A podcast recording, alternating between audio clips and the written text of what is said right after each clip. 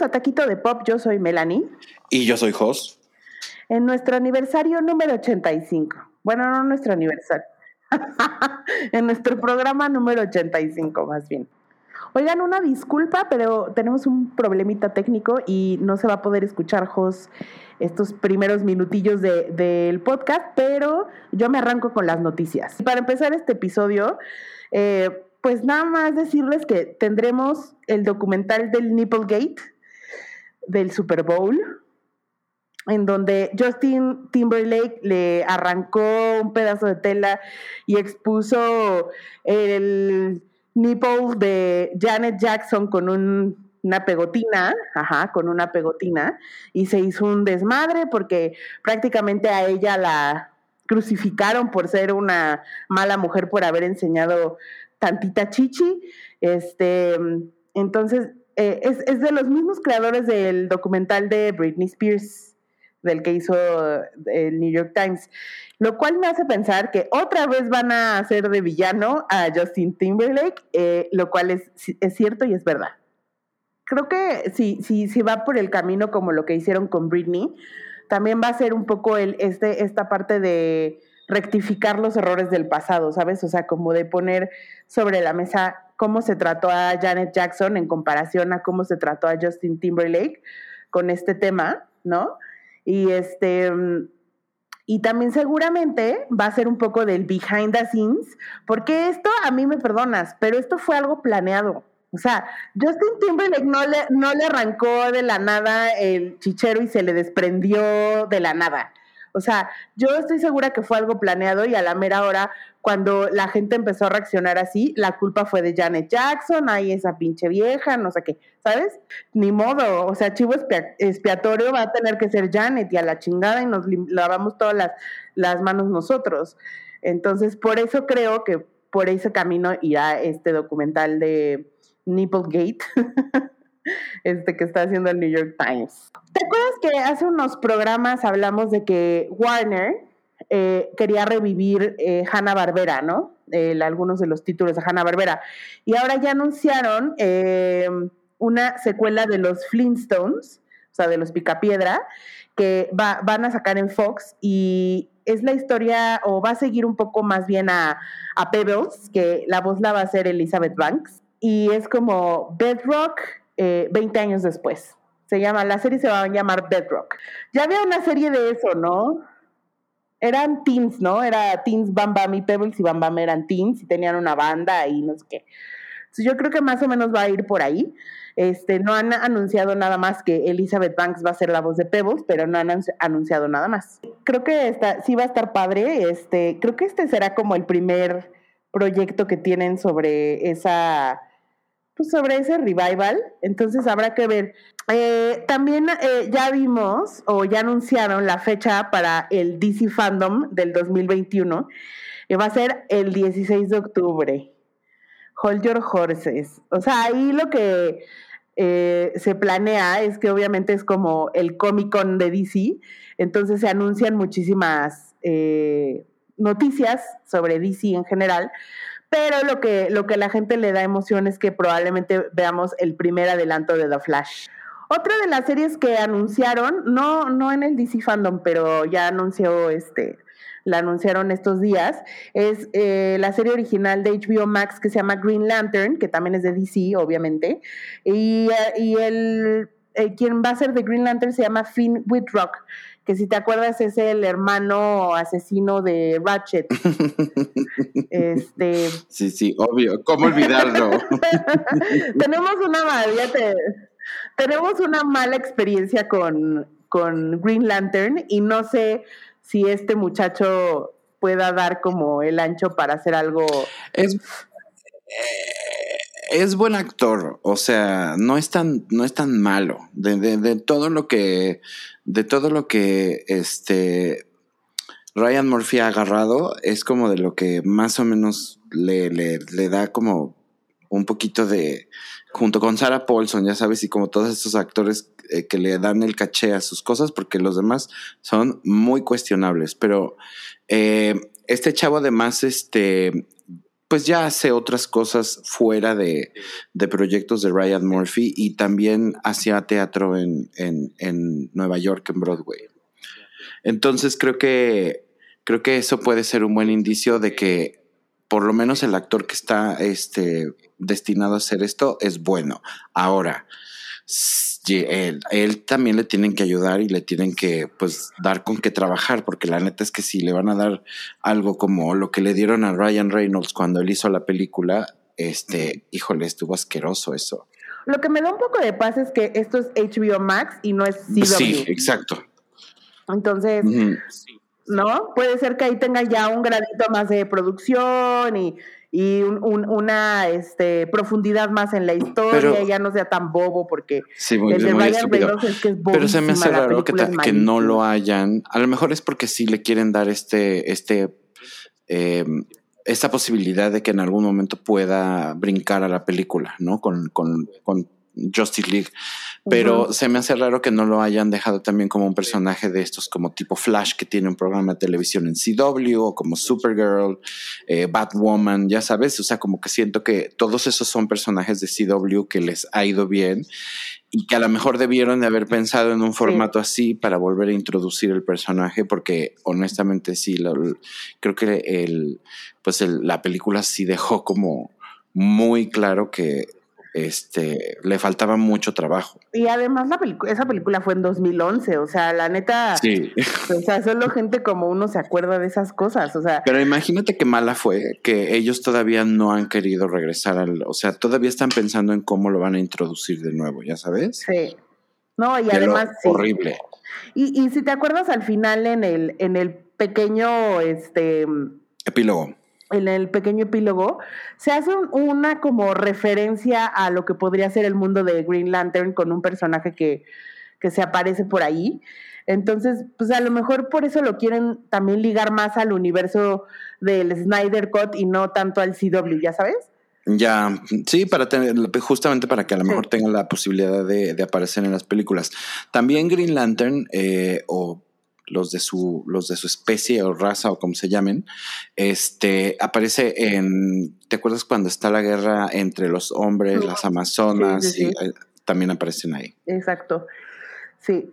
Pues bueno, a ver, ya veremos cómo, qué tal les, qué tal les va HBO Max con estas nuevas producciones de DC, a ver si Mira, algo que me, algo que me da, algo que me da gusto es que ahora estoy empezando a sentir que realmente DC puede empezar a competir con Marvel, ¿no? Em, creo que DC lo que sí ha hecho es que ha, sabido como hacer nichos con sus, propiedades. Y entonces CW es algo muy teen, es algo como muy lo que hicieron en, en los noventas con Smallville. Este que funciona súper bien, ¿no? Y son los personajes y lo que sea. Luego tenían este tipo de series como Gotham, que es como un poquito, digo, es para, era de Fox, pero era un poquito más para eh, young adults y entonces como que era igual el mismo universo de personajes de, de Batman, pero muchas historias de origen de muchos villanos, ¿no? Y al final del día tienen un lore gigantesco porque todo lo que está escrito en cómics eh, es usable, ya sabes, son, son líneas narrativas usables. Eh, y luego, pues, lo que, lo que tenían ya como producto más fuerte, que son como todas las películas que están dirigidas pues, prácticamente a todo el mundo. Em, creo que ahora van a empezar a venir más cosas también de DC. Están empezando a, a ver noticias de que va a haber más proyectos eh, de, de, DC con diferentes este, líneas de tiempo. Y ya sabes, todas estas cosas que ahora les encanta hacer. El multiverse, ¿no? Los multiversos. Em, y entonces ya como que digo, ah, bueno, ya está más balanceado y no está todo el día Marvel on top, porque en realidad Marvel ha estado callado desde el inicio de la pandemia, le, cambiaron bastante los planes y creo que DC ha seguido haciendo cosas. Sí, pero Marvel lo que tuvo fue que tuvo WandaVision y, Will, y Falcon y Winter Soldier, que más o menos los mantuvo a flote, ¿no? En, esto, en esta temporada. Entonces, este, bueno, ahorita, ahorita vamos a hablar de, Marvel, pero eh, otra noticia que salió, Josa, eh, es que Noah Centineo va a ser una serie de espías para Netflix. Y además se bajó de, de Masters of the Universe, o sea, de la película de He-Man. Alert, eh. alert. Este, eso ya es un foco súper amarillo de esa película. Em, y imagínate si se le salió el, el, protagonista. Te iba a decir que siento que Noah Centineo está teniendo como un despunte en su carrera, porque acuérdate que también él va a salir en Black Adam con, con este John Cena, que es otra serie de DC. Este, Y siento que le está ganando un poco como el terreno al Jacob Elordi si los, si los comparas como a los dos chavitos. Este, Netflix. Netflix y Comedy, Netflix, ajá, Teen Comedy, los Teen Idols. Siento que este niño ha estado agarrando papeles más, bueno, no sé si, si el Jacob es porque está haciendo eh, euforia y se va a ir hacia otro, hacia otro lado, pero este, este chavo está haciendo más cosas eh, mainstream, ¿sabes? Como más de acción, más cosas así. Yo creo que lo que sucede también es que Jacob, Jacob Elordi eh, no está necesariamente persiguiendo este rollo de galán de cine. Siento que es un poquito más, este, siento que va a querer hacer un, este, un poquito más artsy. Sí, ¿no? digo, o sea, que va a hacer cosas así, igual como que él está muy cómodo en el pedo queer, aunque él no sea queer, como que le. Sí. ¿No? Sí. Entonces creo que. Es, posible. Y no a Centineo sí es como, güey, como un Will Smith en potencia. O sea, lo van, lo pueden subir a ser un action hero sin pedos. Tiene el físico para hacerlo, este, eh, se ve así como más pues como más que tiene más street credit. Sí, puede ser. Ah, ya veremos, porque a mí sí me da curiosidad verlo en, otra en otra cosa que no sea To All the Boys I Love, porque pues es el único papel que le hemos visto prácticamente. Entonces, sí me da curiosidad verlo en algo más y ver qué tan buen actor o no es. Yo lo veo a él como el nuevo, este, el chavo este que el otro día hablábamos que era el lobo de Twilight, que, tiene una carta muy fea. Sí, Taylor Lautner. Como Taylor Lautner.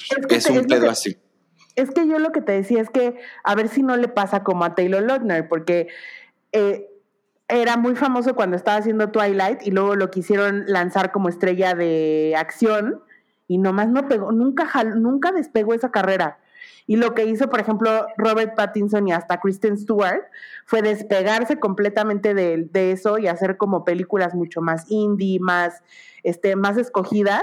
Y a ellos dos, pues mira, les, les funcionó mejor la, la estrategia. Les salió mejor el jueguín.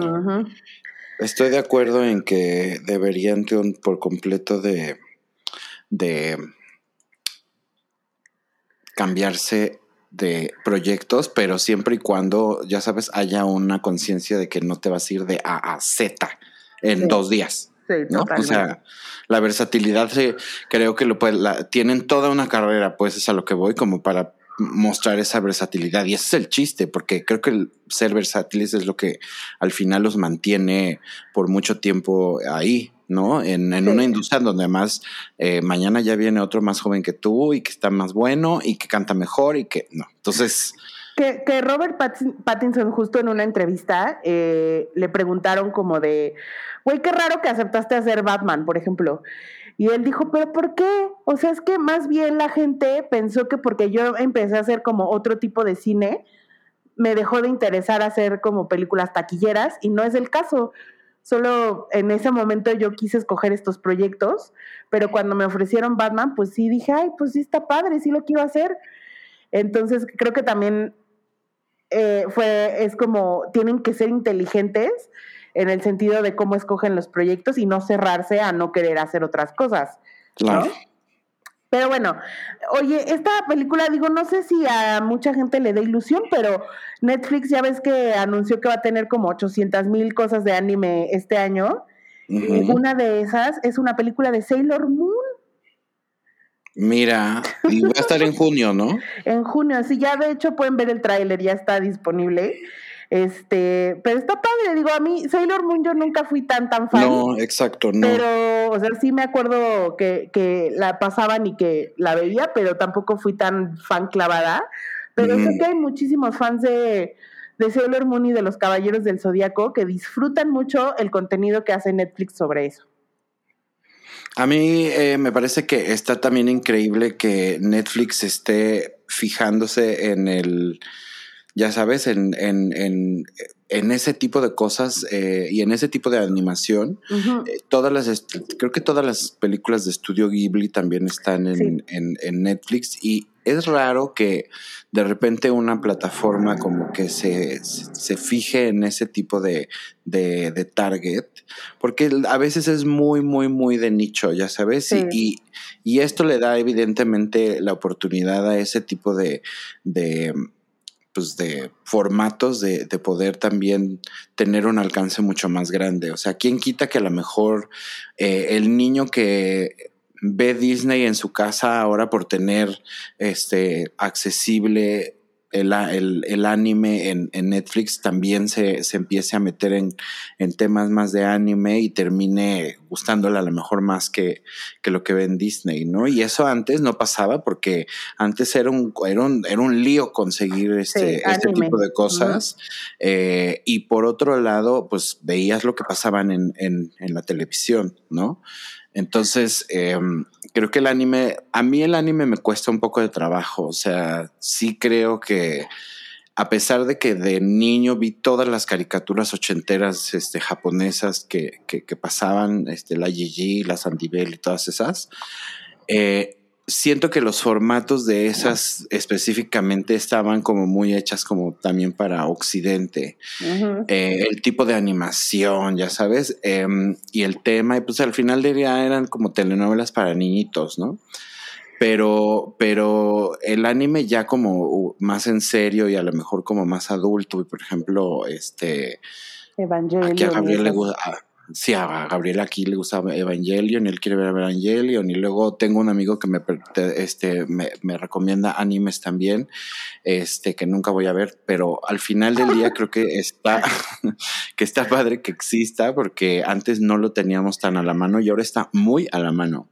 No, y sabes que eh, sí hay diferentes tipos de anime, porque hay unos como más este, clavadones, ¿no? Este, pero, y sobre todo, por ejemplo, los de Estudio Ghibli, los ves y prácticamente es una película eh, de la vida real con escenas de vida real, ¿sabes? O sea, sí. la manera en que manejan la, como, como el juego de cámaras, si lo quieres ver así, es muy impresionante eh, para una animación, o sea, para un dibujo animado. Uh -huh. Este, y tú dices que son, que el anime es de nicho, pero es un nicho totototote, ¿no? O sea, es un nicho muy, muy grande y digo, se, muy... se, se, ha popularizado también, sí. pero al final del día a veces sigue siendo como tema más de gente más geek.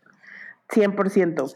Oye, este, ¿te acuerdas de bueno, ven que les hemos hablado cientos, 180 mil veces de una serie de HBO que se llama Insecure. 181. Esta es la vez sí, 181. Es la 181 esta vez.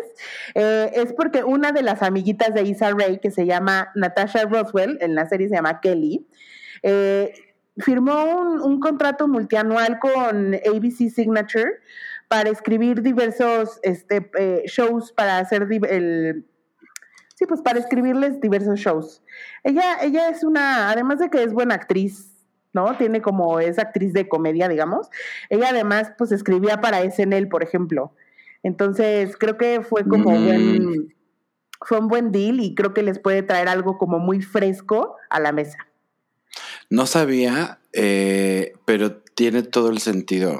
Tiene sí. todo el sentido porque hay partes y yo no sé si a lo mejor ella esté involucrada en algún nivel en Insecure, en, sí, sí, sí, en, en escribir ella cosas. Es, escribe e incluso no sé si hasta mm. produce, pero ella escribe tiene, en Insecure también. Sí, ah, bueno, pues tiene uh -huh. todo el sentido porque hay ciertas escenas que son muy, muy Saturday Night Live, uh -huh. ¿no? Ese humor así como muy específico de, de ellos y, y, y, obviamente se nota. Pero eh, algo que también está como, como, como muy bueno de, de que le den un deal a, a esta chava es que obviamente eh, vamos a seguir o vamos a poder ver o acceder eh, a contenido fresco y a contenido original. Uh -huh. ¿no? Y eso es algo que pues ahorita como que de repente hay mucho reboot y de repente hay mucho como no sé qué y que quieren hacer la cuarta parte de no sé cuánto y, y siento que eh, seguimos todavía en este rollo de seguir reciclando este películas eh, o, o, sí o cosas del pasado y, y este tipo también de, de, de, creadores de contenido porque eso es realmente lo que son eh, pueden ayudar a que, a que se balancee un poquito eso y a que podamos ver cosas que realmente, pues todavía seguramente puede haber un chingo de cosas originales bien hechas y buenas. 100%. Y además, eh, pues es también un esfuerzo que está haciendo ABC para traer también más, eh, pues, talento de color, ¿no? O sea, para darle un poco más de diversidad. Ajá. Y creo que también, pues, es, es, es válido y tener como, sobre todo, gente talentosa. Em, haciendo, haciendo esto. Muy bien.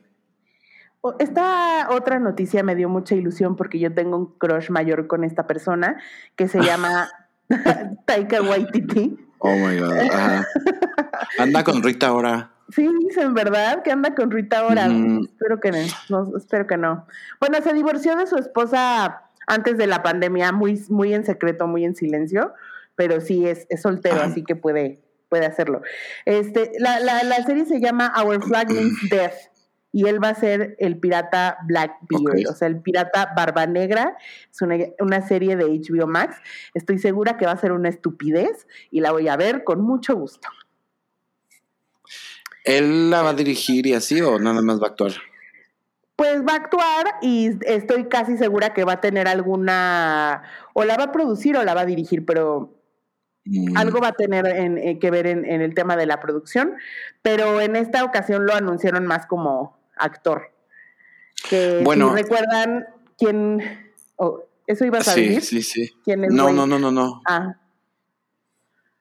Diles, diles. Ah, no, bueno, iba a decir que Taika eh, es una persona de Nueva Zelanda, este, que se le conoce por sus, sus papeles, bueno, como su parte de director, como es, él es el director de Jojo Rabbit y de las películas de, algunas películas de Thor, de la última de Thor la hizo. Pero también es un actor, es un actor cómico e, y, tiene una película muy estúpida que se llama What We Do in the Shadows, que es de unos vampiros en, en Australia. Eh, y es un tipo de humor, es, es muy bobo, pero es muy cagado, ya sabes. Entonces, él, él ah, se, se, identifica tanto como actor como director. Yo creo que la gente lo identifica de este lado del, del, mundo, lo identificamos más como director, pero, pero también es, es actor. Además, como que me lo imagino perfecto haciendo un pirata a la Johnny Depp, un poco. De hecho, a él le quedaría bien hacer a, a Jack Sparrow si alguna vez se retira Johnny Depp porque tiene el mismo tipo como de, de, humor, de manerismos, puede hacer ese tipo como de comedia física, ya sabes. Em, y además, pues, eh, es, es, es, es, buen actor. Entonces, me imagino que ese pirata va a tener esos tintes como, comedia, como cómicos de, de Jack Sparrow. Sí, definitivamente. Eh, sí, sí me hace mucha ilusión. ya me urge que se estrene HBO Max y estas cosas que están prometiéndonos. Eh, oye, esta señora Caitlyn Jenner se anunció como se, se anunció como candidata para es una estúpida. Se anunció como candidata para gobernador de, de um, California. Y también, ¿por qué no? Parte de su lo que dice es, es como empezó a hablar de que las mujeres trans no deberían de participar en los reportes de mujeres, porque es injusto. Injusto es que esta señora siga teniendo un micrófono y la gente la sigue escuchando. Eso es lo que es injusto. Sí, de acuerdo, es una estúpida. Por eso no voy a saber, no voy a hablar más de ella. Solo diré que es una estúpida. Estúpida. Right. Oye, hoy salió una, un video de, eh, de Marvel anunciando como todas las películas de la fase 4 ya con fecha de lanzamiento. Entonces, Estuvo buenísimo ese video, ¿eh? Estuvo buenísimo. Había hasta una parte que sentía así como de, ¡ay, qué! Como fan, muy cabrón, como fan nerd de los que aplauden en el cine. Eh, me, me, dio mucha emoción ver esto. Y ve, ahí te va. Ahí te van las fechas. Black Widow sale el julio 9 del 2021. Después le sigue eh, Shang-Chi and the Legend of the Ten Rings en septiembre 3 del 2021. The, Eternals, noviembre 5 del 2021. Spider-Man No Way Home, diciembre 17 2021. O sea, este año, o cuatro. cuatro películas. Para que, por si, por si creías que estaban un poco dormidos. Callados. y luego, para 2022, está Doctor Strange in the Multiverse of Madness, el, el marzo 25, Thor Love and Thunder, y Black Panther Wakanda Forever, y The Marvels. Y por último. Wakanda Forever. Este es el título ya. Ajá, oficial. Black Panther Wakanda Forever. ¿Y, quién va a ser el, Black Panther, Carmela? No, pues eh, se ha dicho muchas veces que la heredera es la hermana del traje. O sea, ella va a ser la nueva Black Panther. Ah, no, eh, pero ¿no decían que el güey era el hermano? ¿El primo? Sí. No, le pues dijo, he's your brother. Ah, ¿se, ¿sí se murió? Sí. sí. Ah. Bueno, y luego está Ant-Man and the Wasp, The Quant ¿qué? Quantumania, Quantumania. Quantumania. Ajá, en febrero del 2023 y Guardians of the Galaxy volumen 3 en mayo 5 del 2023. Agárrense, muchachos.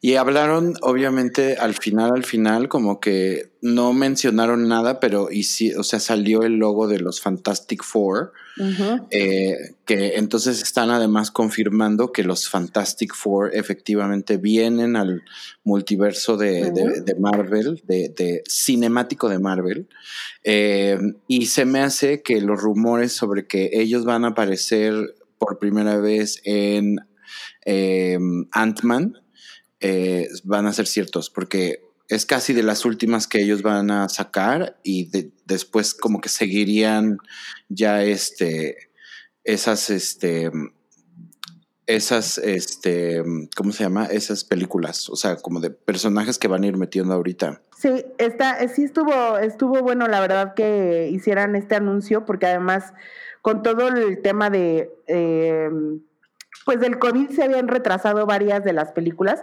sobre todo la de Black Widow, que esa iba a salir el año pasado, y pues tuvieron que recorrerla para este. Y por otro lado, porque eh, en este videíto que durará que unos dos, tres minutos, ya vimos por primera vez imágenes de The Eternals. Dos segundos. Dos segundos, y la gente, pero ya vimos. O sea, going crazy. Ajá. Vimos a Angelina Jolie con una espada y ya, así como. Exacto. ¿Va a pelear a Angelina Jolie? Claro. ¿Va a ser, va a ser así? ¿Se, va a dar patadas? ¿Ahora no va a ser maléfica? No, ahora va a ser figura de acción como Nicole Kidman. me, me, me, interesa ver eso, aunque seguramente ella no va a ser como de las principales, porque creo que la, la historia o la trama la van a llevar a través del personaje de, de, Gemma, de Gemma Chang. Em, entonces, yo creo que yo, Angelina va, va, va, a tener una, una participación este, limitada. Sí, no sé si, digo, también en esta película sale Salma Hayek, no sé si ella, o sea, ¿sabes? Como qué tan protagonistas y qué tanta acción veremos de su parte, pero... Es que son muchos, pero lo que sí creo es que lo que va a ser eh, Angelina Jolie va a ser algo espectacular. Sí, yo estoy segura. De hecho, la imagen que se ve, o sea, el cachito que se ve de Angelina Jolie, ya la ves como y dices, wow. Sí, porque siento que ella no hubiera hecho eso si no, a pesar de que no sea el personaje principal, si no tuviera una especie de prominencia fuerte, ya sabes. Entonces, a lo mejor no va a ser muy peleona, pero a lo mejor va a ser algo, va a tener un poder que, como el, no sé, va a volar y se va a prender en fuego, no sé. Sí, o va a ser la diosa mayor, ya sabes, como la diosa mayor. Como, la mamá de, Wonder Woman. Ándale, algo así. O la tía de Wonder Woman. Sí, estoy segura que algo así va a ser. Oye, ah, también salió hoy una noticia que me da gusto, es que Alexander Skarsgård se va a unir al, al cast de Succession en la tercera temporada. Eh, va a ser un como recurring role en la que va a salir de eh, pues un CEO de una empresa de tecnología y estoy segura que va a ser un douchebag va a ser insoportable, como todos los de las startups estas que son de tecnología. Haz de cuenta que va a ser como, pues como Mark Zuckerman de Facebook, uno de esas cosas, de ese, de ese type, de nuevo hombre de negocios, además, ya sabes, porque pues acá mi, mi, mi señor Roy, este, mi Logan Roy, eh, la verdad es que pues es de los que hicieron el negocio a base de, gangsterearle, pues, básicamente. Y ahora el mundo es completamente diferente y lo que ha querido como un poco este el hijo es, es como tratar de medio modernizar ciertas cosas este para, para hacer también a la compañía más moderna y yo creo que este va a llegar a ser algo que les va a chocar porque yo creo que va a ser evidentemente el villano. Si es que esa serie puede tener un villano, ¿no? Porque creo que todos, son los villanos. pues no, pero sí, sí, seguramente va a ser alguien que va a tener, o sea, que va a poner un punto más de, presión a la vida familiar de los, de los Roy. Eh, y estoy segura que o es aliado de Kendall o es el enemigo de Kendall, ¿no? Mm, yo creo que es el enemigo de Kendall. Yo también. Aunque el enemigo de Kendall es el papá. Su papá, ajá, y su familia en realidad, sí. Pero bueno, eh, y, ya por último, para terminar los taquitos de hoy, resulta que ya anunciaron eh, la temática del Met Gala. Este año se va a llamar American Independence.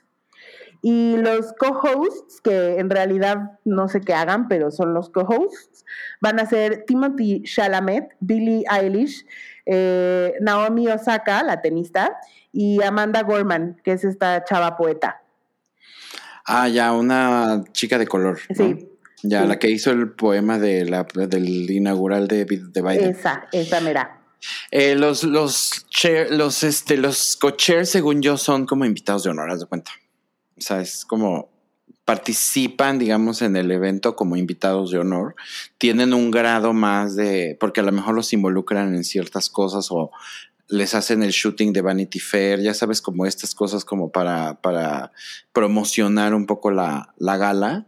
Y también deben de, de, pedirles que vayan y a los que pues, sí sean, digo, no sé si esta chava de la, la, la poetisa tiene como grandes eh, contactos porque acaba de suceder apenas, ¿no? O sea, pero no sé, Timothy Chalamet debe de tener un par de amigos que pueden ir a dar dinero, ya sabes, en, la gala. Entonces, eh, creo que también es, es, un duty ahí como de poder hacer eh, ruido al respecto y atraer a la mayor cantidad de, gente y de prensa y tal. Y bueno, obviamente eh, creo que a ellos también les dan como, los parean, digamos, como con diseñadores como para que les, les hagan el tema del Sí, y, y está padre, digo, es, gente muy joven, obviamente también de eso se quieren agarrar ellos, ¿no? O sea, porque pues Vogue y el Met Gala a lo mejor ya es algo de gente más grande y también querer como darle un ojo más fresh y que la gente más joven conozca de qué va este, este evento.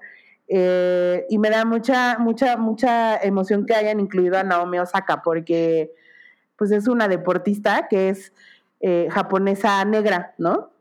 Entonces, pues ahí no hay, o sea, están demostrando que están abiertos a la diversidad, están tratando de... Bueno, a ver, a Anna Wintour le, Anna Wintour le gusta el tenis. La debe ah, de ubicar perfecto. Perfecto. y debe de decir esta chava, o sea, ahorita it's going to start really happening. porque esta niña está empezando ya a a, realmente este no, ya. despuntar, ya sabes. Ya tiene por lo menos tres Grand Slams en sus, bolsillos, ya, llegó al número uno, este, y además es muy simpática. No sé, es muy ligera. ¿Sabes? Porque, porque Ana Wintour es team, team este, Serena y Team Rogers. Claro.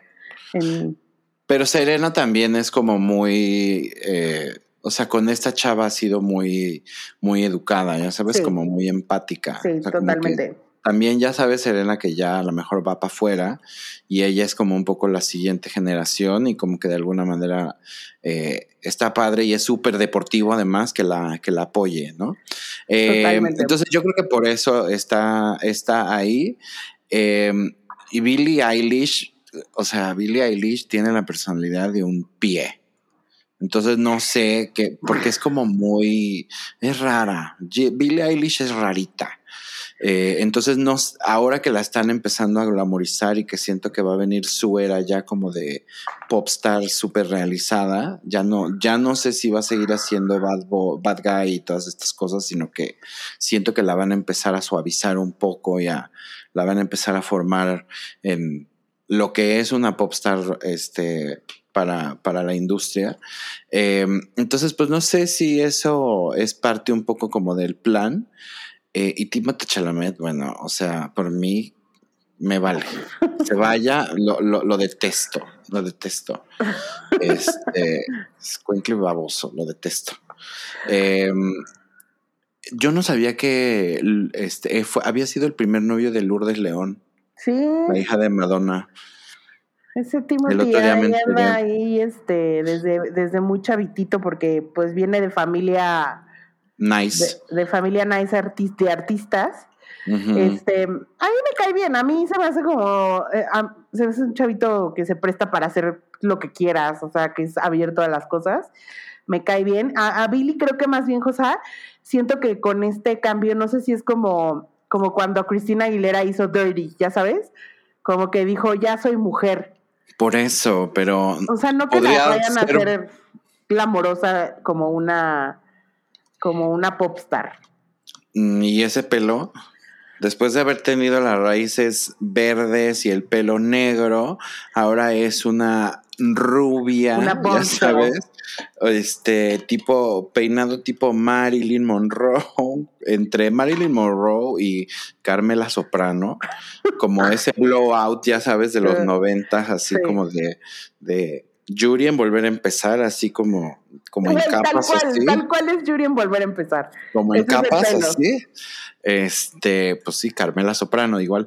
Pero, pero ese pelo noventero, eh, y ahora pues eh, hizo la portada de, de Vogue UK en pues lencería prácticamente. Entonces, este, siento que ya es, ya no es la niña de los baggies grandísimos, las pijamas, estas Gucci que se ponía, eh, tapaba su cuerpo también, porque creo que era como muy self-conscious del cuerpo y como que en realidad veías que pues sí estaba así como, pues es una niñita de 18 años, todavía tiene que crecer bastante y se le va a acomodar todo este mucho mejor, pero, pero ahora pues ya verla este, completa y absolutamente glamorizada se me hizo súper shocking. Sí, creo que a todo el mundo, porque no, no, no tuvo como 6 millones de likes en 6 minutos o un pedo así, que rompió un récord ahorita de Instagram.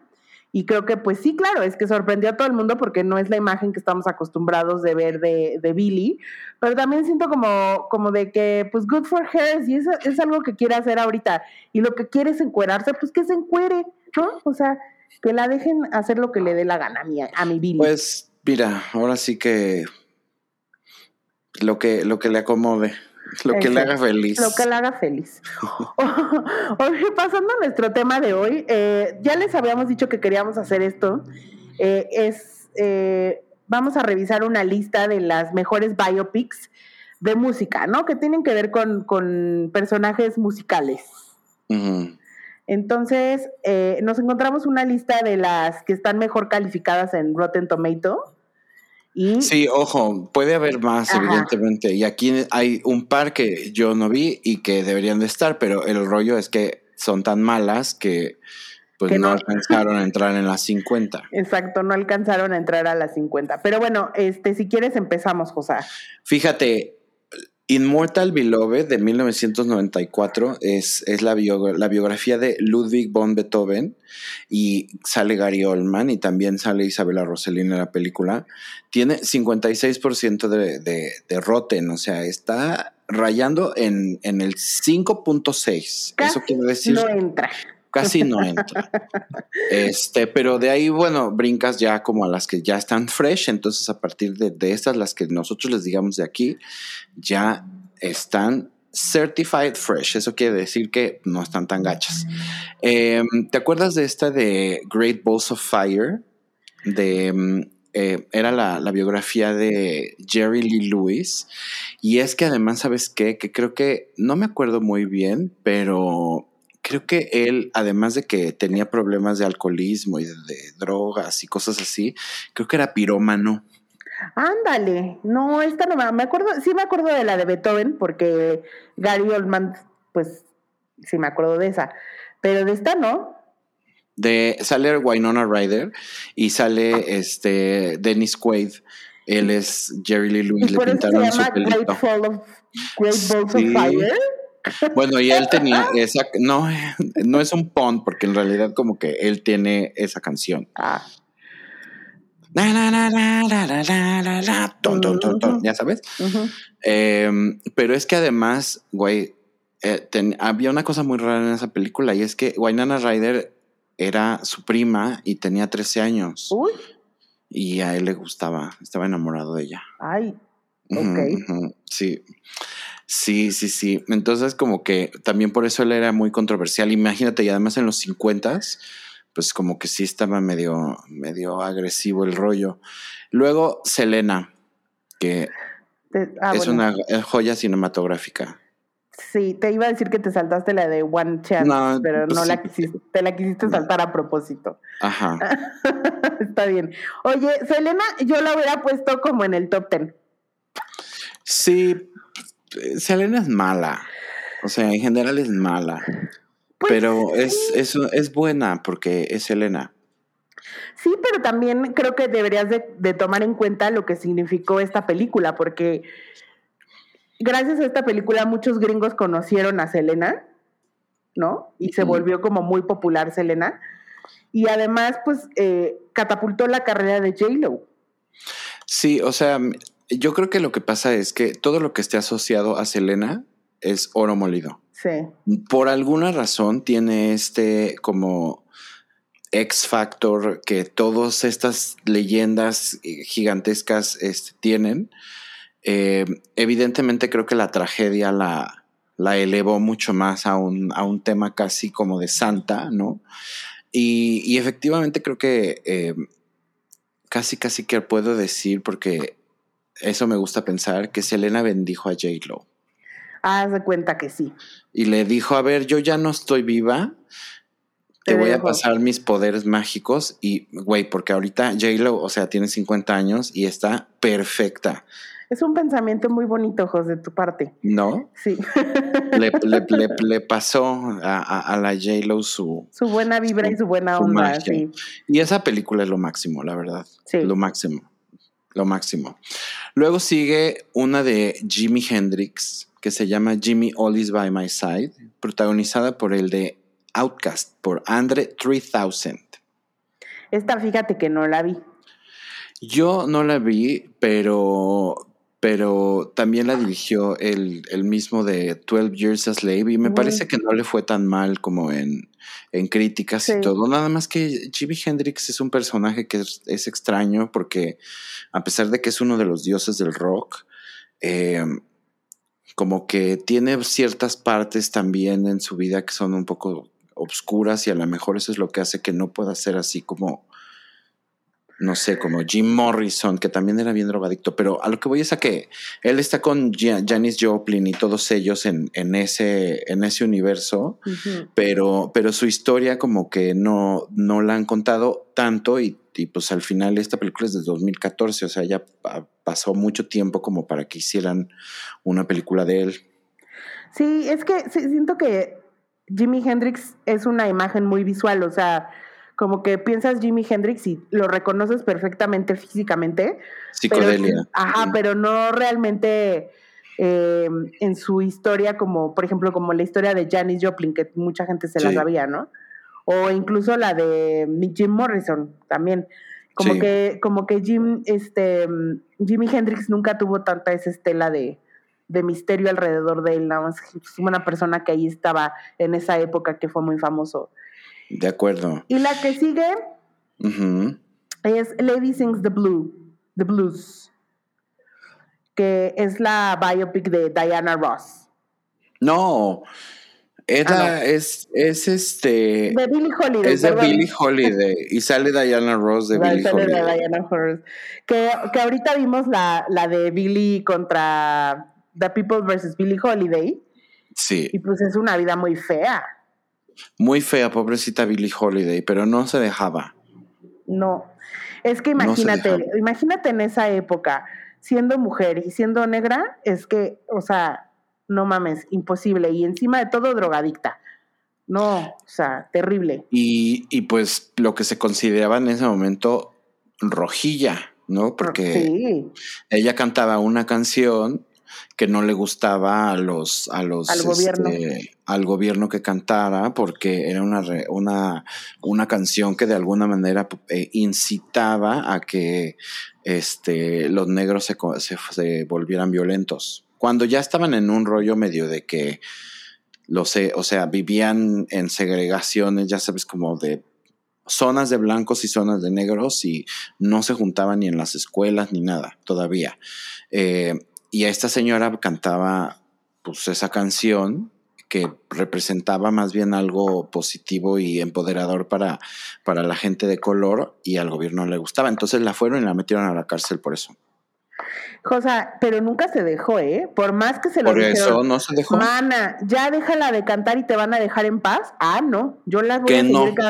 Y, y qué Que bueno. ¿eh? Y qué bueno porque también gracias a, a gente como ella es que se empezó a abrir la brecha poquito a poquito en, en Estados Unidos de esa época. Sí, y la verdad es que se oye que está bonita la canción también, ¿no?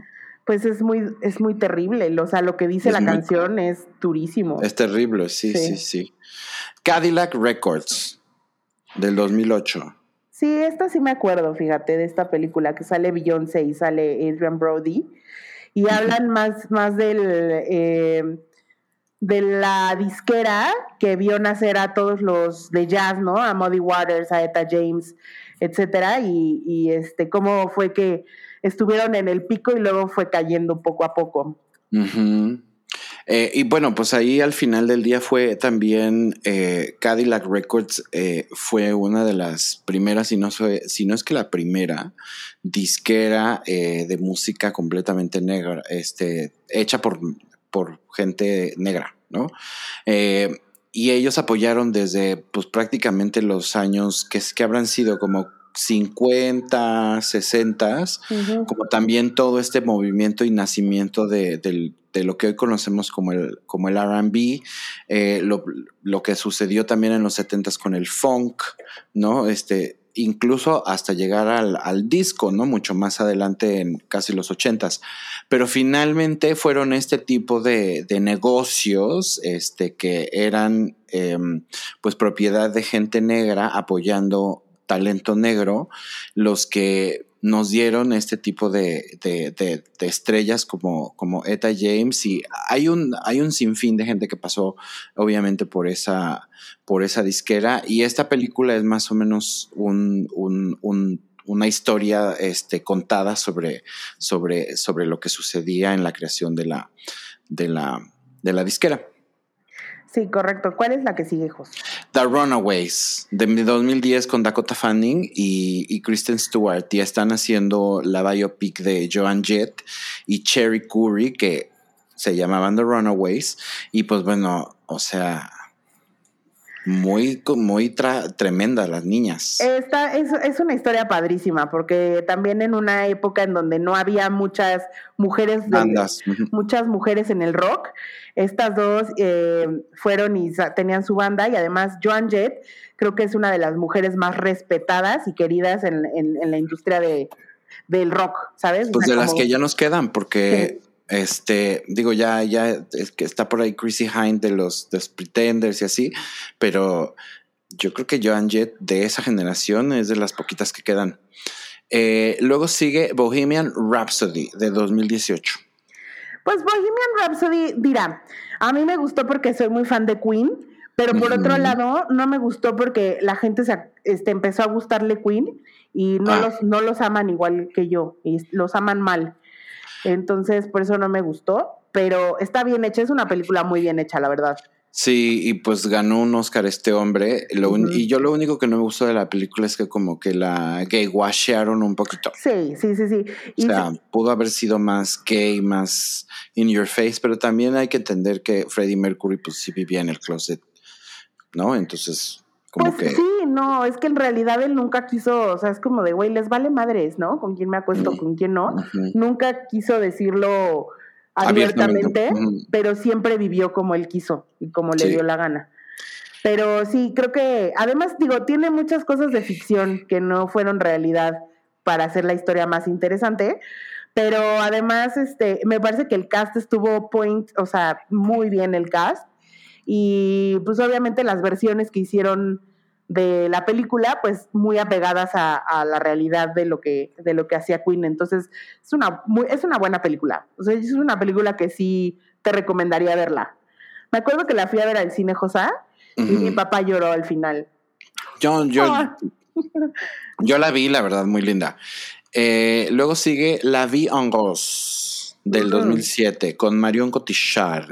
Sí, que esta es la vida de Edith Piaf, De Edith que Piaf. también otra mujer que sufrió Tremenda. muchísimo y tuvo gran éxito. Eh, una mujer de carácter fuerte. Eh, es, una, es una película muy buena y la transformación de Marion Cotillard es impresionante. Impresionante. La actuación de Marion Cotillard es la película. Sí, 100%. Si no, hubiera sido una película súper aburrida. ¿a Y ella, ella no se ganó un Oscar por esta Sí, película. claro, Sí, ¿verdad? también. Sí, claro, claro.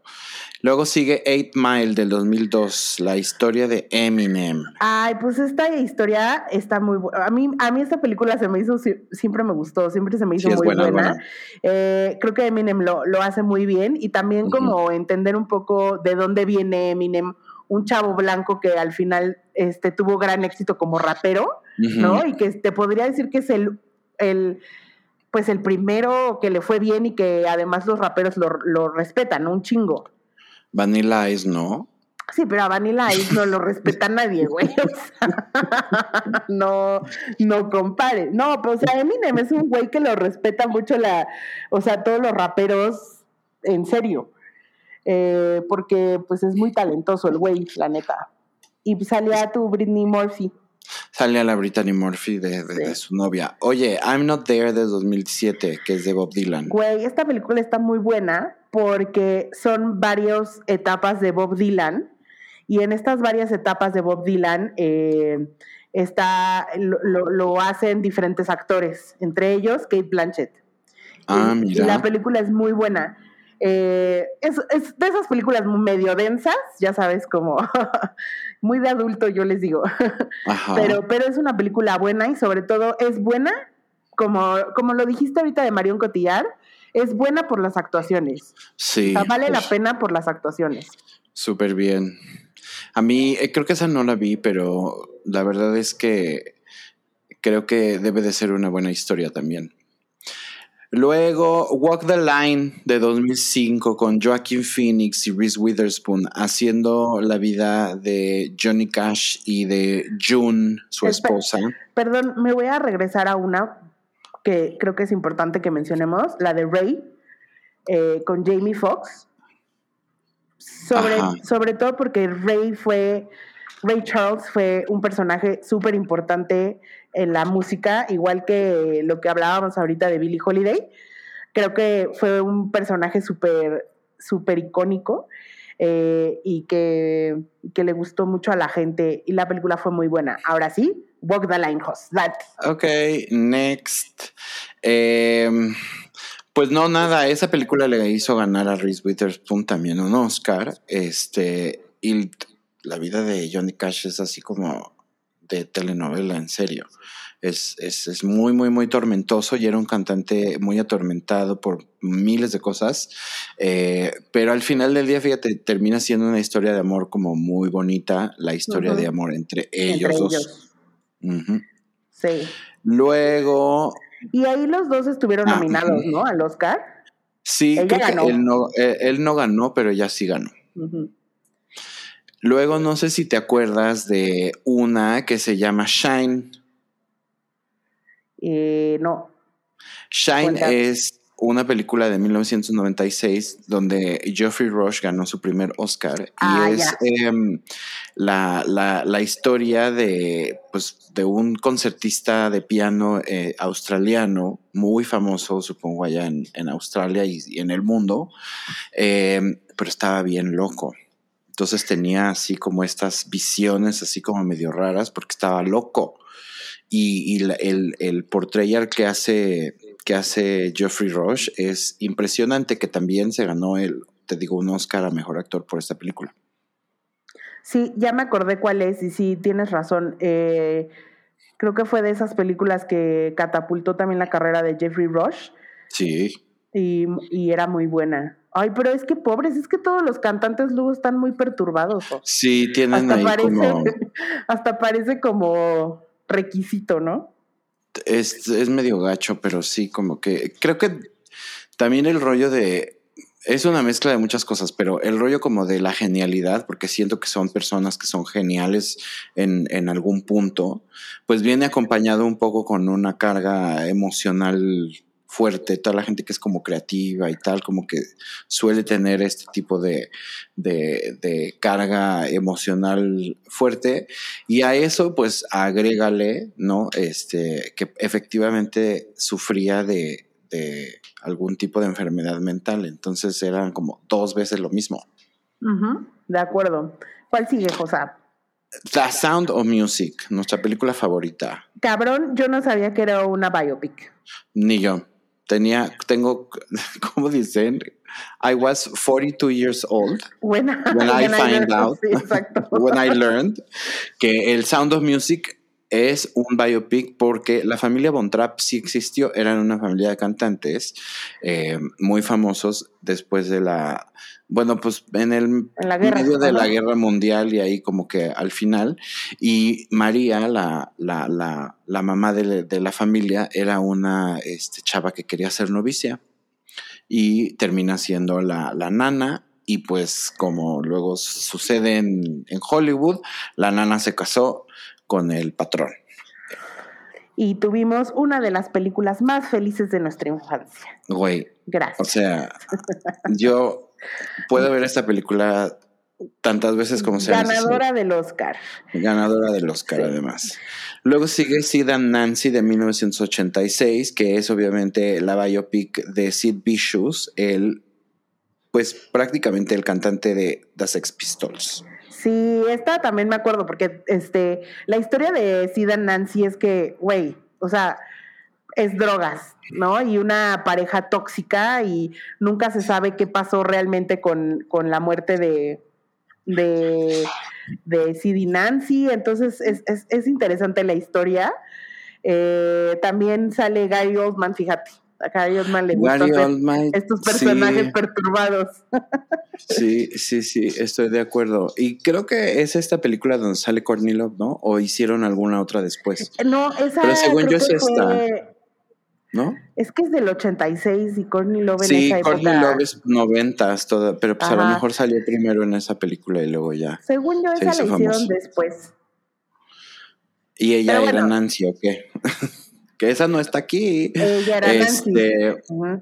bueno, después de Sid and Nancy, Straight Out of Compton, de 2015. Sí, esta película creo que hizo mucho, mucho ruido, porque pues habla obviamente de la historia de este grupo de raperos del East Coast, del West Coast.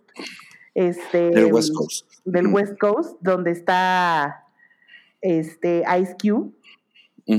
Y pues fueron muy famosos, ¿no? Y entonces hablan de cómo fue que se, se hizo la historia, o sea, está es Ice Cube y, y Dr. Dre y estos que son muy famosos, y pues hablan de cómo fue la historia de, de cómo empezaron siendo unos muchachitos de un barrio, de un barrio ne- de negros y de esos súper peligrosos y cómo lograron dar el salto a la fama, ¿no? Y pues todo Sí. lo que viene ahí. Luego sigue Funny Girl, que tampoco sabía que era una, este, una biopic, pero bueno, Barbara Streisand hizo esta película en 1968 y es así como una de las películas clásicas, clásicas, clásicas del, del cine de ese entonces, con Barbara Streisand, que era la máxima estrella de ese entonces. Si no la han visto, está muy, muy vieja, pero... Es buena, es muy buena. Es entretenida. Luego sigue Behind the Candelabra del 2013. Fíjate, tiene 94% de freshness. Eso quiere decir que le gustó un chingo a la gente.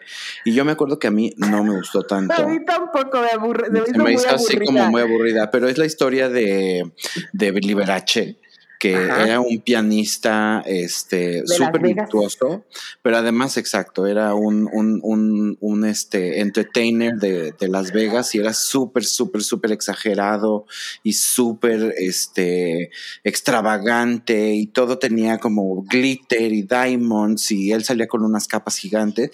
Claramente, este, pues era gay, pero en ese entonces también eran eh, una época en la que era creo que creo que de alguna manera Liberace es un poco como Juan Gabriel. Sí, era como lo que se ve no se juzga y lo que exacto, es obvio no se pregunta. exacto, tal cual. exacto.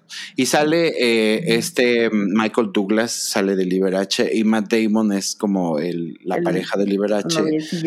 Pero también sale Rob Lowe y salen otras personas. Este, y sí, pues prácticamente este yo creo que antes de que existieran incluso la Cher y, Madonna y Elton John y, Lady Gaga, que son todos como muy extravagantes y muy, este, muy over the top, eh, pues existió Liberace. Yo creo que Liberace fue el primero que les dijo, a ver, esto es así como se hace un show. No, Oye, lo, que, lo que vale mucho la pena de esta película es el vestuario, ¿no? O sea, el vestuario que tenía, Liberace tenía estas capas súper eh, over the top y la casa llena de candelabros y de joyas y de no sé qué tanta cosa.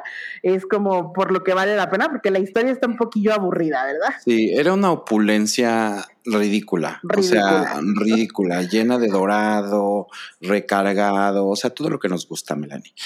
Eh, y luego La Bamba de 1987, que es la historia de em, Richie Valens, que es un cantante de los, de los del rock and roll de los años 50.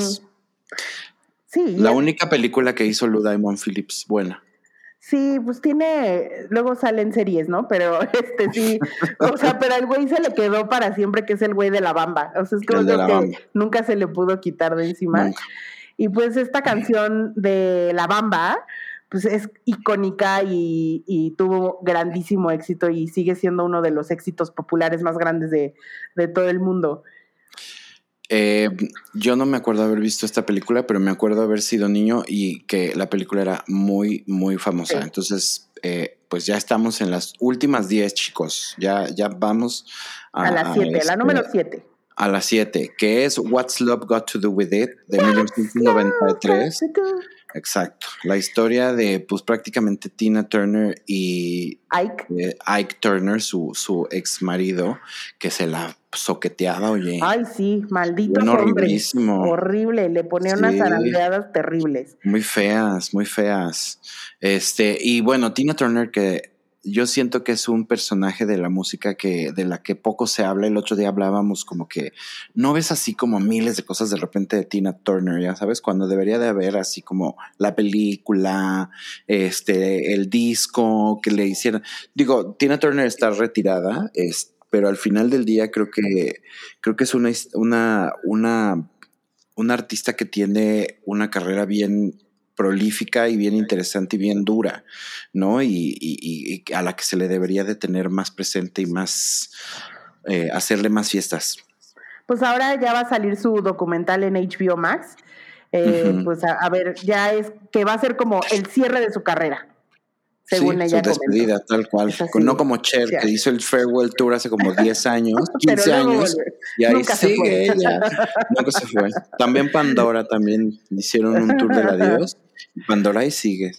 Todas. Ahí sigue. Oye, eh, el pianista del 2002 con Adrian Brody.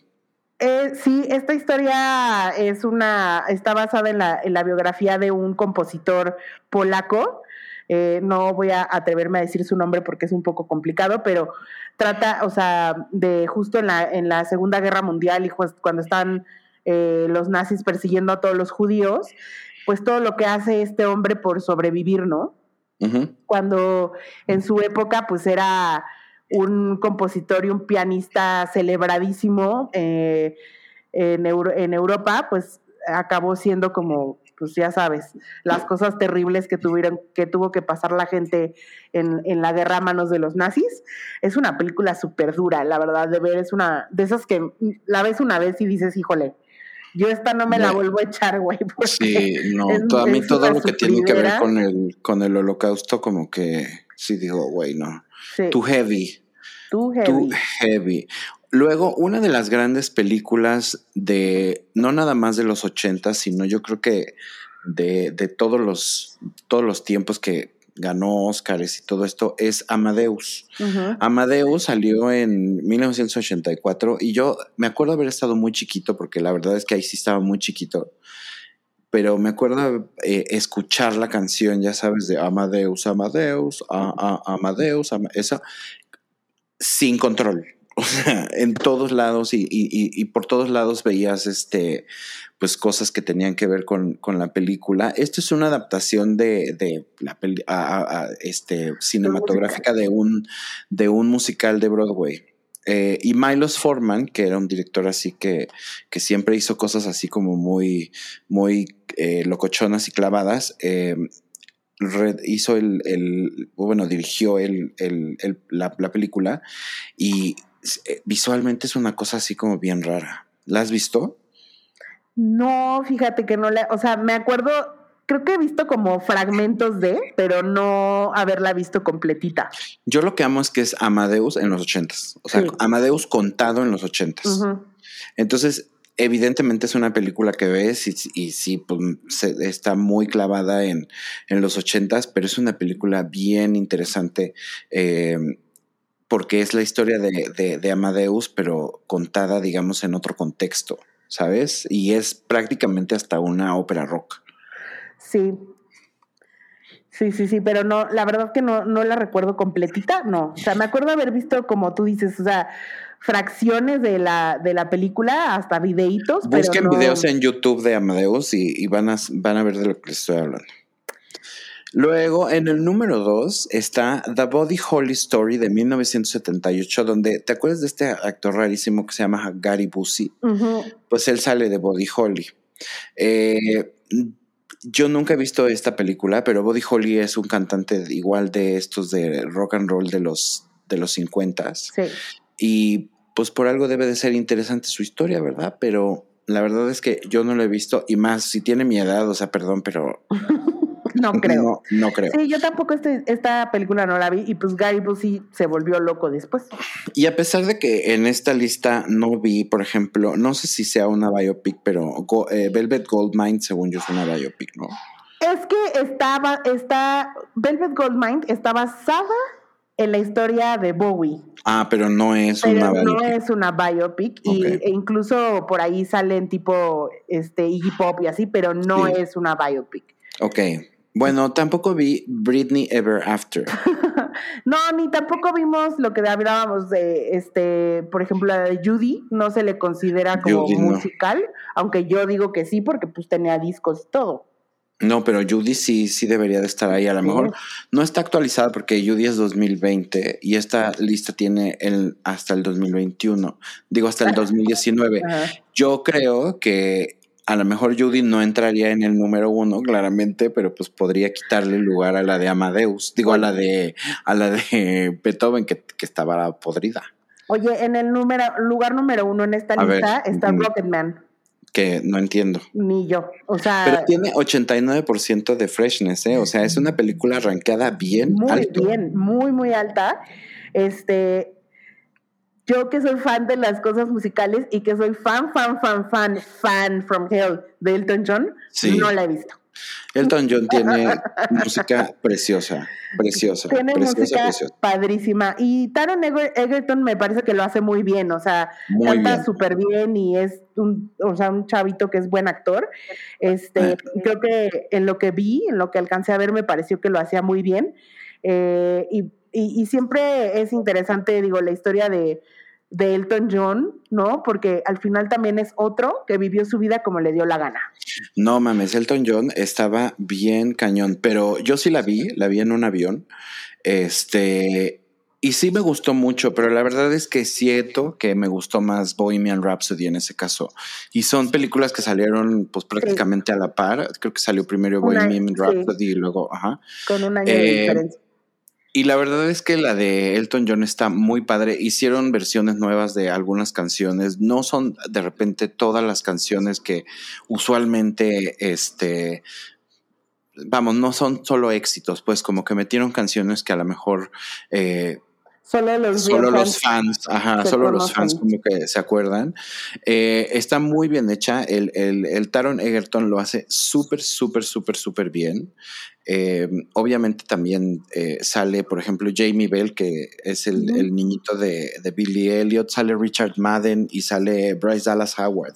Y la verdad es que sí creo que es una muy buena película, sí creo que es muy fiel a lo que es Elton John, pero de repente tenía cositas, Melanie, que me hacían sentir como que estaba viendo una película como la de, como las de Lifetime de Britney Sí. Spears y de, y de Whitney Houston. cursilonas, cursilonas. Medio cursi que no, que no lo vi, por ejemplo, en, en Bohemian Rhapsody. ¿Sabes? O sea, lo- la, la vi un poquito menos, más este bajadita de, de, de, de cursilería. Y esta se me hizo de repente por momentos un poquito cursi. Eh, es lo único que creo que le, le restaría yo, pero en realidad es una muy buena película y me sorprendió mucho que estuviera en el número uno, pero bueno, pues a la gente le gusta. Sí, este, y digo, sí, qué raro, ¿no? Que tenga este, o sea, tanto, tanto freshness. Eh, y, y, por ejemplo, Bo- Bohemian Rhapsody no. Porque siento que Bohemian Rhapsody fue el precedente para esta película, o sea, para que esta película tuviera éxito. Pero bueno, digo, también creo que, eh, no, digo, te iba a decir, igual y las canciones de Elton John le gustan más a la gente, pero no creo, o sea, este, Bohemian Rhapsody tiene demasiados éxitos, ¿no? Esa, ese, ese disco. sí, ¿Sabes qué película no está? ¿Cuál? Mía. No, no, pero ese es un musical de... Es un musical basado, ajá, sí. Como que siento que no necesariamente podría, este, podría participar en esta ocasión. Deberíamos luego de hacer uno de tipo, ya sabes, como de biopics, pero de personas normales. Sí, porque Como el también señor que inventó el internet. Exacto, sí, también hay muchas de esas. Muchas y muy buenas. Pero bueno, eh, te voy a decir mis taquitos de pop y de mierda rapidísimamente. Ah, a ver, ajá. Mi taquito de pop es que solo yo, ah, tal vez sea la única que vea esta serie que se llama The Last Kingdom, que es una serie de, que es otra de las series de vikingos que me gusta ver, pero ya anunciaron que se va a terminar después de la temporada 5, que está muy bien porque ya siento que ya la están alargando mucho la historia y ya, huevita. Y eh, mi taquito de mierda es para Benifer 2.0. Hijo, sí. O sea, Jennifer López acaba de cortar con A-Rod, con Alex Rodríguez, Ajá. y ya se le vio eh, yendo a cenar o vete tú a saber qué con Ben Affleck, y luego cantó el himno nacional eh, en un juego de béisbol en la casa, o sea, en el, en el estado de, de Ben Affleck, cuando Ben Affleck estaba en el estadio, como que hizo como, ya sabes, ¿Para qué? ¿para qué, mana? No, no vuelvas ahí. O sea, Ben Affleck es un, o sea, es un borrachín y tiene una vida con Jennifer Garner y ¿para qué te metes ahí otra vez? Está muy chula mi Jennifer López como para, yo digo que ya se tiene que conseguir un chavito, este, ser cougar y vivir su vida así como le dé la gana, pero no con Ben Affleck. Un tipo que, un Maluma. ándale, un más- Maluma. o un poquito más grandecito. Sí, ándale. Con el Bad. Bunny. Que ande Ah. con el Bad Bunny. Ándale, sí, como un ¿No? power, couple, un power couple. Ajá. Oye, esos, son mis taquitos. mm, Me parece muy bien. Mi taquito de pop es para Garbage, porque ya Garbage viene de regreso. Tienen un nuevo disco, este, que se va a llamar algo así como No Gods, No Monsters. Em, y oye, yo creo que va a estar padrísimo ese disco, ¿eh? Las dos canciones que han sacado, sacaron una que se llama The Men Who Rule the World y luego sacaron esta de eh, No Gods, No Monsters. No Masters, no Monsters. Masters, Masters. No dioses, no dueños. Este, pues también se ve que están queriendo desde su trinchera este, derrocar al patriarcado, al heteropatriarcado este, opresor. Y andan, eh, anda encendida Michelle Manson. Em, y las dos canciones hablan un poco como de este rollo de lo que está pasando ahorita en el mundo y de, cómo estamos, eh, a lo mejor muchas personas sintiéndonos como hartos de como todo este juego y este circo en el que nos tienen, eh, pues quienes nos, nos mandan y quienes son más poderosos que nosotros. Em, y me gusta que hagan eso eh, ellos porque siento que tienen como la plataforma y además les queda, ¿sabes? Como que siento que son una banda que, que se presta súper bien a este tipo de cosas y a este tipo de, de, narrativas y mensajes. Así es que muy bien por ellos. Y luego, yo no sé si ya habíamos hablado de el, el, el lío de Demi Lovato y del yogurt. No. No, ah, bueno, pues ese va a ser el taquito de mierda mío del día de hoy, porque eh, ya sabía yo que se nos había olvidado hablar de eso.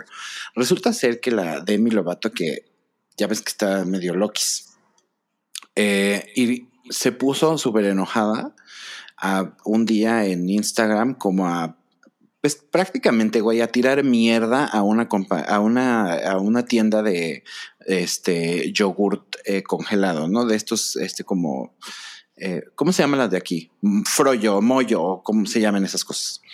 El caso es que eh, pues ella estaba muy enojada porque ella quería comprar eh, este producto este, normal y resulta que todo era así como no había señalización y que todo era como sin azúcar y que como ellos pues posible que sigan promoviendo que la gente tenga desórdenes alimenticios por este solo tener productos sin azúcar y bajos en grasa y la chingada y ella quería que la dejaran este tragar lo que ella quisiera, ¿no?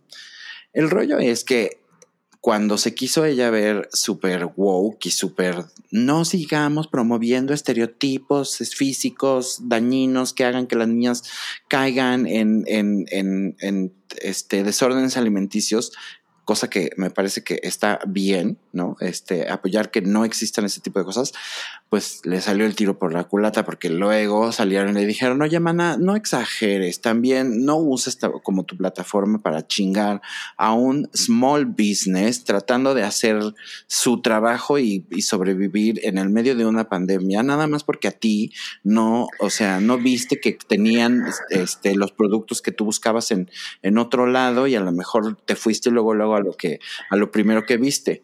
y lo peor de todo es que la babosa no se imaginó lo que iba a pasar, que es que había filas al día siguiente de gente queriendo entrar a comprar este yogurt congelado en esa tienda. O sea que antes de, de, de, tirarles mierda en, en, internet, como porque además salieron unos mensajes donde los amenazaba en el DM y les decía, este, no te quieres meter conmigo o algo así pues ella quedó como una estúpida, la verdad. Pero es que más allá de eso, luego la gente le explicó a mi Demi Lovato chula, le dijo, mira, lo que pasa es que hay gente que tiene una enfermedad que se llama diabetes. Entonces, es importante que existan estos productos y que mencionen eh, lo que tienen, ¿sabes? Como los ingredientes que tienen, porque hay gente que tiene que cuidar ese tipo de, cosas. Ella a lo primero que brincó fue a decir que estaban promoviendo como el diet culture, ¿no? Pero nunca se puso a pensar que también a lo mejor, la, o sea, que probablemente la tienda lo tenía porque son una opción a la, a la que pueden consumir la gente que tiene diabetes, ¿sabes? Sí, o sea, salió y se disculpó y dijo, ay, perdón, yo no quería, este, pues yo no quería como molestar a nadie, ajá, pero pues, o sea, como que es su culpa porque ustedes no tenían señalizado dónde estaban todos los productos.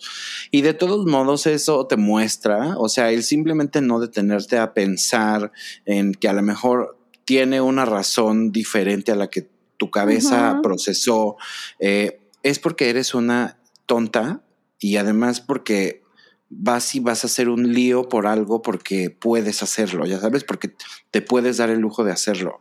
Entonces quedaste como tonta.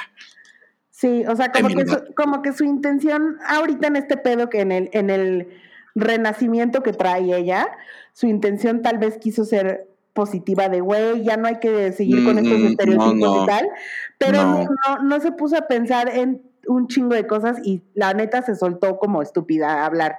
O como estúpida. Sin pensar en, en todo, ¿sabes? Sin pensar en todo lo que envuelve esto y, y también sí, exacto, como dices, pues es un, es un negocio pequeño. O sea, la neta es como de, güey, vete y cómete tu yogurt y ya, o sea, quéjate con tus amigos, ¿para qué haces pedo en redes? Pídelo en Rappi y ya. Así de fácil. que te lleven el que te gusta a tu casa y ya tú lo eliges. Eh, no, y también como que te digo algo, siento que esta, yo no hablo eh, de la generación de cristal y esas cosas porque me parecen ridiculeces y me parecen, este, o sea, pendejadas. Pero sí creo que en este ambiente en el que es importante ser consciente a veces de miles de cosas. De todos modos, siempre vas a salir jodido con alguien. Estamos llegando a ese punto en el que de todos modos el, el, el, cancel culture de alguna manera te va, a, te va a obligar a que quedes mal con alguien siempre. Porque por querer, ya sabes, cómo guardar ciertas formas y por querer... Entonces, que, escojan sus batallas mejor, que no estén haciendo tonteras nada más porque pueden este, hacerlas, ya sabes. Espero que le haya quedado eso este, de, de, ah, lección a mi Lovato.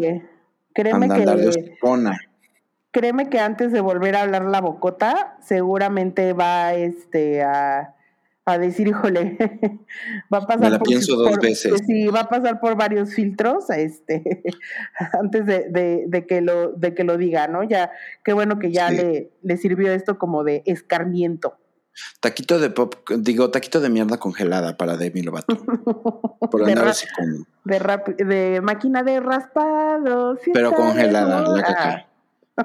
Sí, congelada. Bueno, amiguitos y amiguitas y amiguites, esto ha sido todo por hoy. Bye. Chao.